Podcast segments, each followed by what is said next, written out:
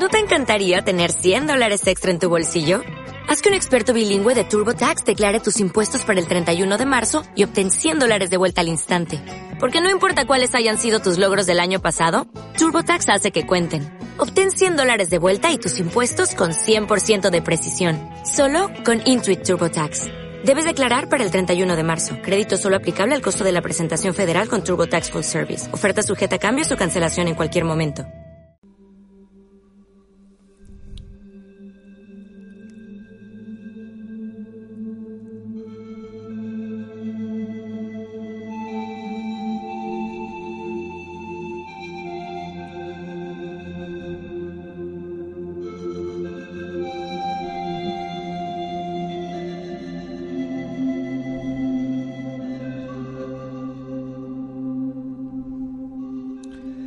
Bienvenidos.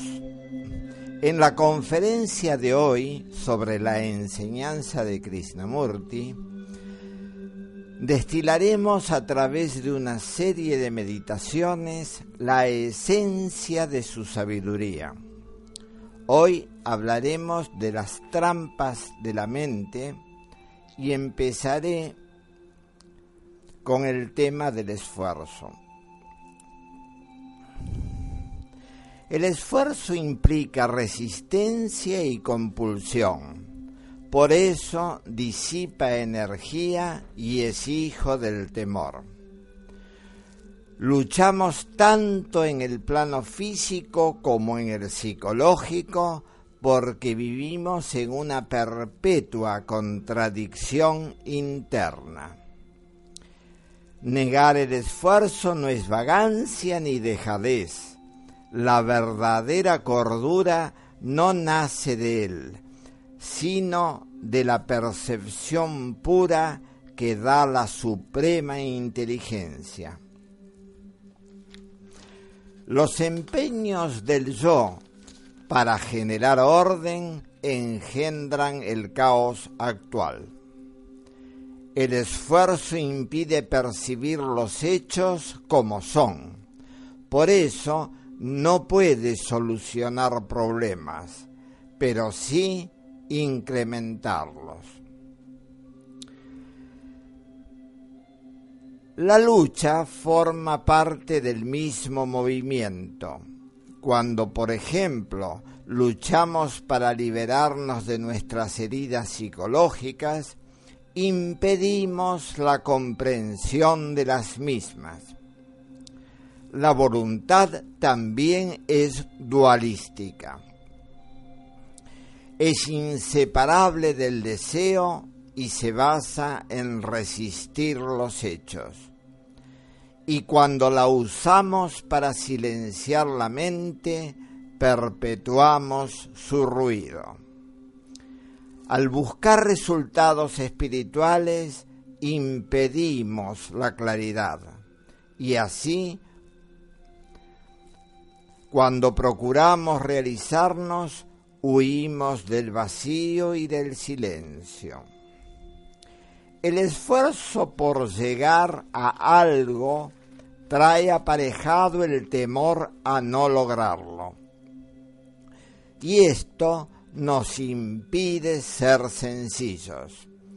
Y cuando tratamos de ser distintos, no podemos comprender lo que somos. Las metas que engendra el pensamiento no tienen fin. Siempre hay otras. Pero la mente burguesa solo piensa en ganar, que es una forma de perder. Llegar a ser algo que no somos es perpetuar el conflicto. Buscar ser sencillo es continuar siendo complejo. Y modificar lo que somos es preferir una imagen a otra. Perseguir lo que creemos mejor es continuar en esencia igual. Pero nuestro juego preferido es perseguir ilusiones. Por eso el yo siempre está detrás de algo. Cuando psicológicamente no hay metas ni ideales, existe la plenitud y la comprensión pura. La tradición. Ser conservador es preservar la corrupción. La tradición es un hábito nocivo que nace del temor. No solo es traer el pasado al presente y proyectarlo así hacia el futuro. Esa palabra tiene también otra raíz etimológica, que es la de traicionar el instante. Por eso, toda rutina es inmoral, porque impide la creación. Además, actuar mecánicamente nos vuelve insensibles y deteriora el cerebro. Cuando hay energía e intensidad, no existen costumbres ni hábitos. Liberarse de las formas mecánicas de pensar es inteligencia. Pero atarse a la tradición implica estar tan muerto como ella. Todo hábito es pereza comodidad y ceguera espiritual. Quien no quiere ser perturbado se vuelve loco, respetable, cínico o amargado. Los hábitos son algo muerto que nuestra negligencia vitaliza. Hacer, pensar y decir siempre lo mismo es sentirse a salvo, pero impide la sutileza y el restablecimiento de la relación con lo sagrado.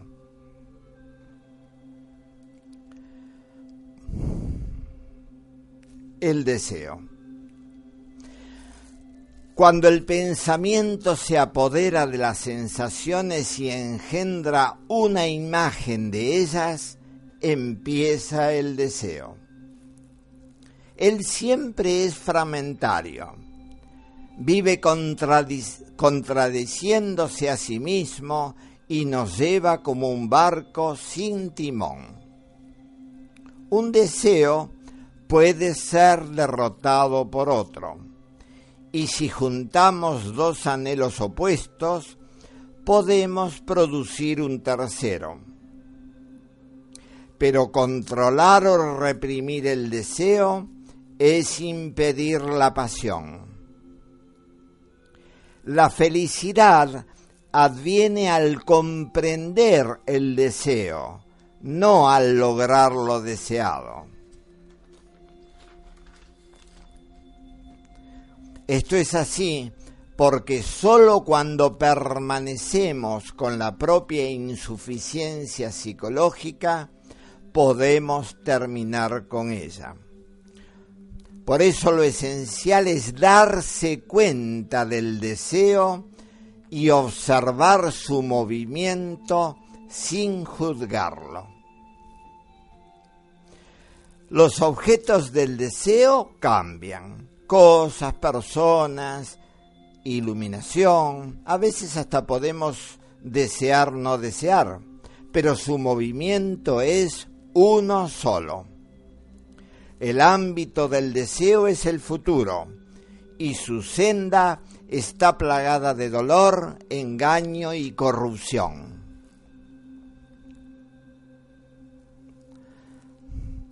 Si no, pregúntenle a los publicistas. Darle libertad al deseo para que florezca y se disipe es sabiduría, porque quien comprende lo esencial no desea nada, ni de este mundo ni del otro. Observar el deseo sin condena ni identificación es florecer en pasión. Cuando el hombre no desea nada del medio circundante, se sale del tiempo y trasciende la miserable condición humana.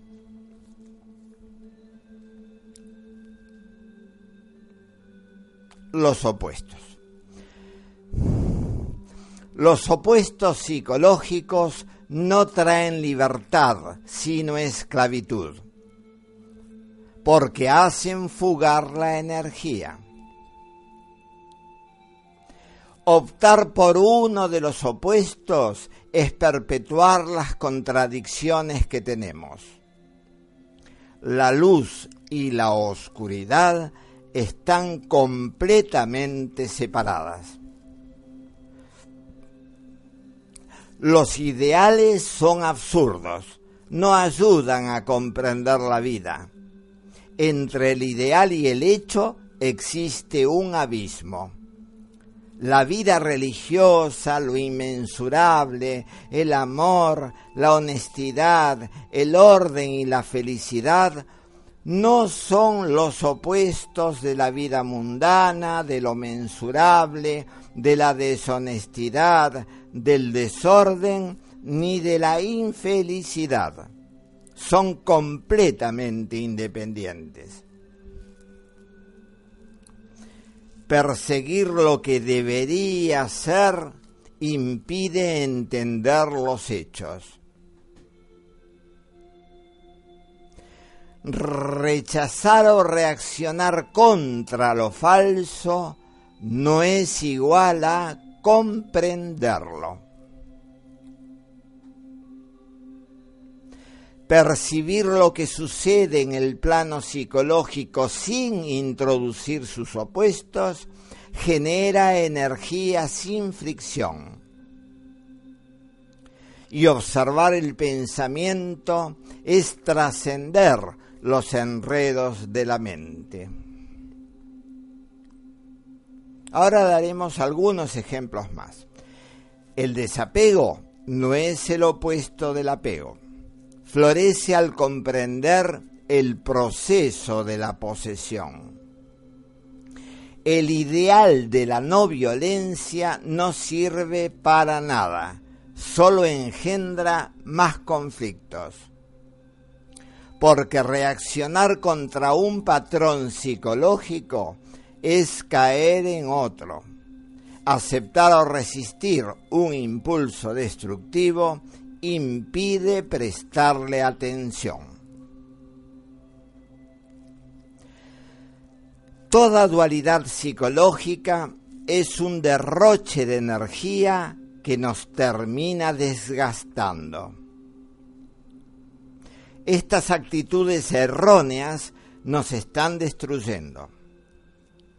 Nos gustaría renunciar, pero deseamos retener. Queremos ser sinceros, pero somos hipócritas.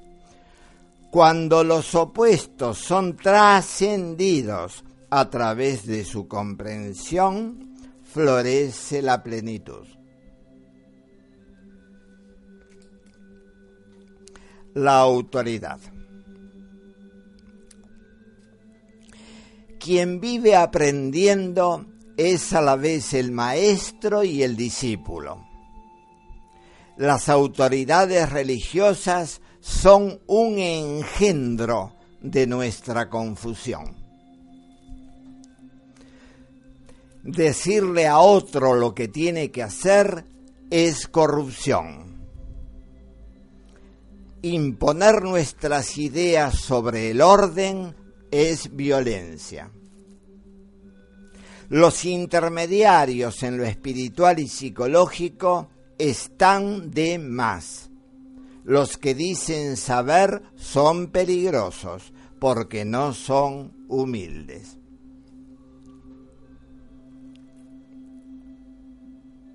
Pero hay que estar alertas y comprender que negar la autoridad no es igual a sucumbir al propio antojo.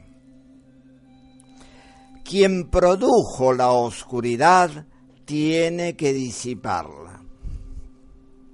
Esperar que otro lo haga por uno es ignorancia y aceptar lo que otro dice es resignarse a ser mediocre. Pedir ayuda espiritual es convertirse en un esclavo de los corruptos. Y rendirle culto a una persona es aberrante.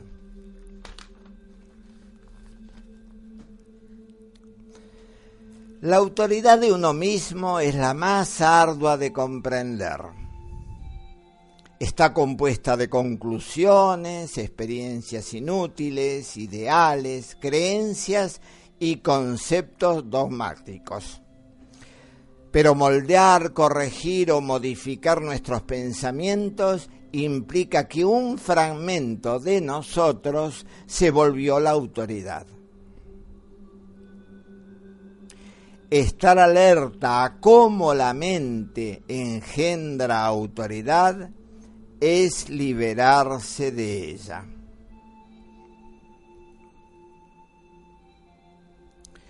Los escapismos. Estamos ocupados en huir de lo que somos. Pero el movimiento de escapar no es distinto de nosotros. Los escapismos son derroches de energía que se han vuelto un hábito. Por eso le hace estragos al cerebro. El hombre rutinario huye del dolor de mil maneras por eso idolatra las distracciones. Pero ningún escapismo termina con el dolor ni resuelve nada. Por eso el intento de llenar el vacío con activismo, riñas, fútbol, palabrería, diarios, TV, drogas, comida o lo que sea, es vano. Tememos afrontar la pobreza interior, por eso hacemos tanto ruido en el mundo.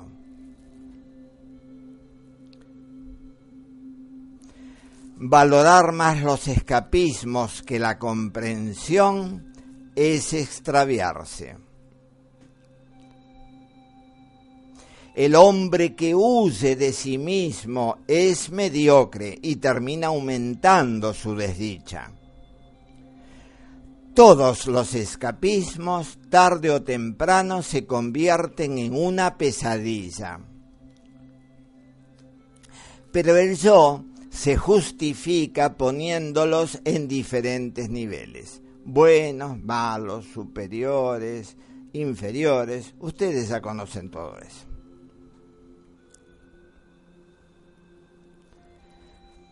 Y también le rinde culto a las distracciones porque sin ellas no es nada. Es una verdadera cáscara vacía. Por eso escapamos porque tememos y tememos porque escapamos. Escapismo es todo lo que nos aleja de los hechos ser burgués, por ejemplo, es permitir que lo secundario malogre lo esencial y no afrontar la propia insuficiencia. Cuando no hay riqueza interior, las cosas, el trabajo, la familia y los hobbies se vuelven demasiado importantes. Pero pasar de un escapismo a otro es malograr la vida. Malgastamos la energía huyendo de la soledad. Pero es absurdo huir de lo que tarde o temprano tendremos que afrontar. El análisis. Analizar el condicionamiento impide trascenderlo. No hay análisis completos, son todos fragmentarios. Las teorías psicológicas solo sirven para comprender los prejuicios de sus autores. Y el analizador es un fragmento más de los muchos que nos componen. estar alertas disipa la neurosis, el análisis la perpetúa. Esto es así porque revolver cosas muertas es un proceso morboso. El análisis impide la vivencia directa de los hechos psicológicos. Los psicoanalistas trabajan para las sombras. Tratan que la gente se adapte a una sociedad que está completamente enferma. Así perpetúan el sistema. Ajustarse a un entorno neurótico no es verdadera sanidad. Analizar uno a uno cada temor es perder el tiempo. Es extraviarse en la periferia sin nunca llegar al centro. Interpretar impide comprender lo verdadero. Analizar una parte de la conciencia condicionada con otra es trampearnos. Explicar las causas de la violencia no conduce a su comprensión. Estar alertas a ella, sí. En el análisis los errores nunca pueden terminar. Con las conclusiones que surgen al analizar, procedemos al análisis siguiente y así perpetuamos la oscuridad. Las muchas cosas que ocurren mientras nos analizamos distorsionan el análisis. Por eso es absurdo analizar algo viviente.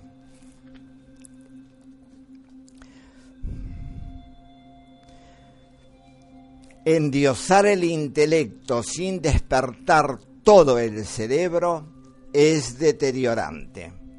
Nos ata a la condición humana. No puede comprender lo atemporal ni tampoco la inmensurable soledad. Además, agudizar solo la mente fortalece el ego e impide la comunión con los demás.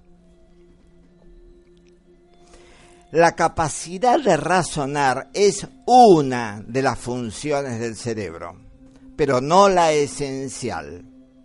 La mente religiosa es lógica pero la lógica sola no brinda comprensión.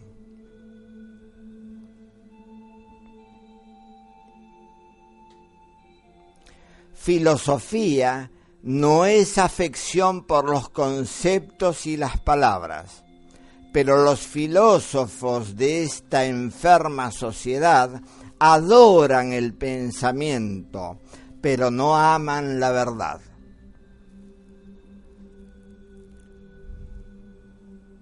Recuerden la etimología de la palabra filosofía.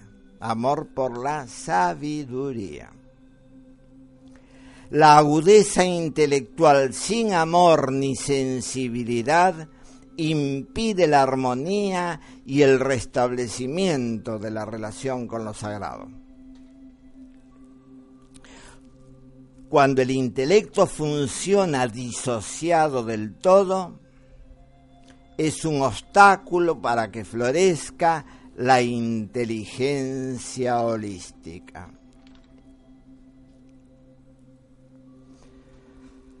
El pensamiento. El movimiento del pensar engendra el temor y el tiempo psicológico. Así nos hizo caer en un círculo vicioso que vive disipando la energía. El pensamiento, al condicionar el cerebro, limitó sus potencialidades. Extraviamos el rumbo al buscar seguridad por medio del pensar. El pensamiento se fortifica cuando intenta darse fin. Al tratar de trascenderse, solo se modifica para continuar igual. Y cuando se tiñe de emoción o se esclaviza al deseo, se vuelve irracional.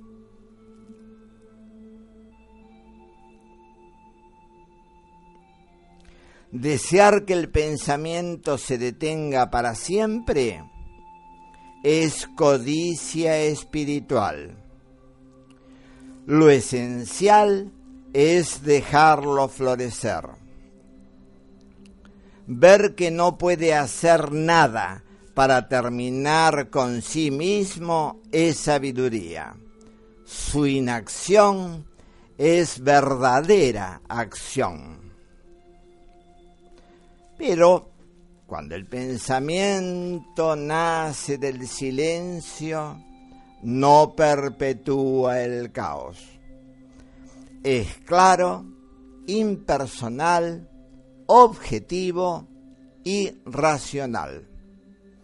Al trabajar como una computadora en su campo específico, es útil, racional y equilibrado pero no existe el pensar profundo, incondicionado ni trascendental. Nuestra verdadera energía es la creadora. Negar el pensamiento inútil implica empezar siempre de cero. El proceso material del pensamiento engendra desorden cuando queda fijo y forma patrones psicológicos. De esa forma impide el amor porque causa conflictos y divisiones falsas, como el vil nacionalismo y las religiones organizadas. Comprender no es impedir que el pensamiento surja, sino observar su movimiento en la vida cotidiana. De esta forma se pone en su lugar. También se silencia de manera natural y sin esfuerzo.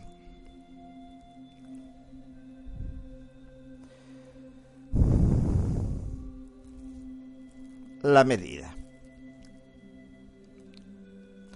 Calificar a otro de lindo o feo, bueno o malo impide verlo. Concordar o vivir discrepando, aceptar o rechazar lo que nos dicen impide escucharlo. Las reacciones condicionadas embotan el cerebro cuando a cada hecho se lo deja florecer, termina el sensor y solo hay observación. Lo superior y lo inferior son engendros de la mente. El amor no juzga ni evalúa. Comparar nuestra confusión con la imagen de la claridad impide comprender. Pero el hábito nos lleva a comparar lo que somos con lo que deberíamos ser. Estar alerta a todas las reacciones psicológicas es trascenderlas. En cambio, condenar los procesos mentales impide que florezcan y terminen.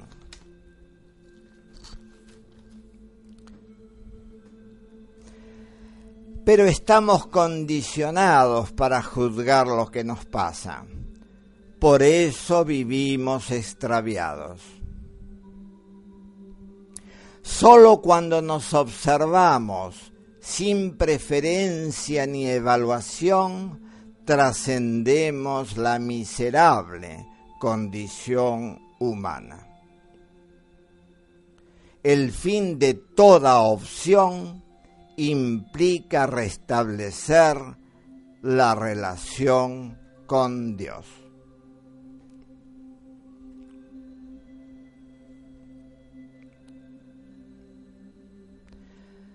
Krishnamurti siempre decía que es mejor encender una vela que maldecir la oscuridad. Espero que esta conferencia haya contribuido a disipar las trampas psicológicas. En la próxima seguiremos destilando la esencia de la enseñanza de Krishnamurti. Para escuchar otras de mis conferencias pueden ver mi perfil online.